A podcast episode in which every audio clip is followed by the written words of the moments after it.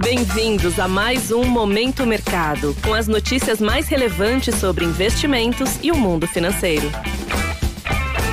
Muito bom dia para você, ligado no Momento Mercado. Eu sou o Wendel Souza e bora para mais um episódio desse podcast que te informa e te atualiza sobre o mercado financeiro. Hoje vou falar sobre o fechamento do dia 5 de janeiro, quinta-feira.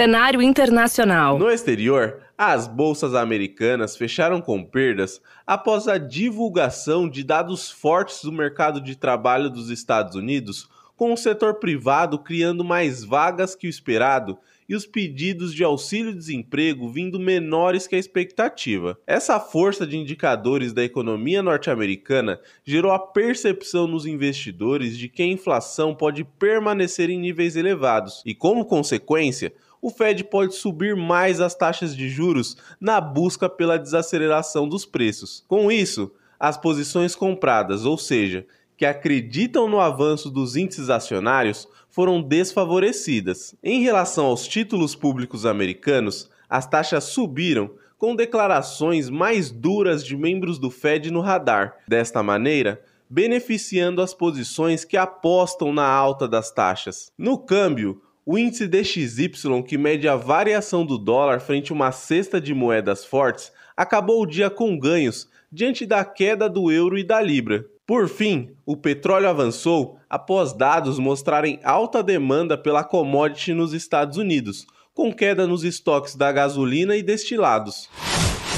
Cenário nacional. Por aqui, o dólar caiu quase 2% frente ao real, na menor cotação de fechamento de 2023 aos R$ 5,35 diante de discursos de integrantes do governo em defesa da responsabilidade fiscal e em meio à percepção de melhora no cenário político.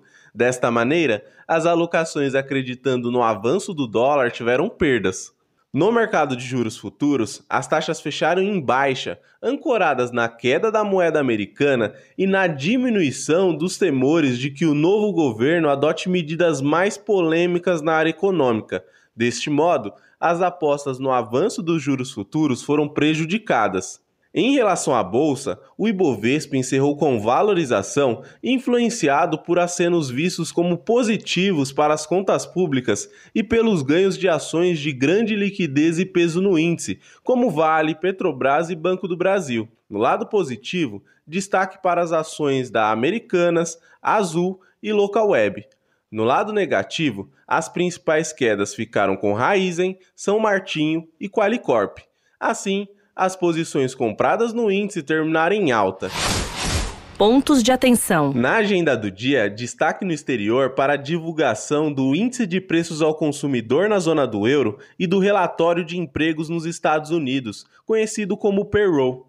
No Brasil, destaque para a primeira reunião ministerial do novo governo. Sobre os mercados, agora pela manhã, as bolsas asiáticas fecharam na maioria em alta, com a expectativa de que a economia chinesa ganhe força após a flexibilização das políticas contra a Covid-19 e em meio a incentivos para o setor imobiliário. Na Europa, os índices abriram sem direção única, com os investidores aguardando a divulgação de indicador de inflação. Por fim, os futuros em Nova York estão subindo diante da expectativa pelo anúncio dos dados do payroll. Desta forma, termina o momento mercado de hoje. Agradeço a sua audiência, um excelente dia e bons negócios. Valeu!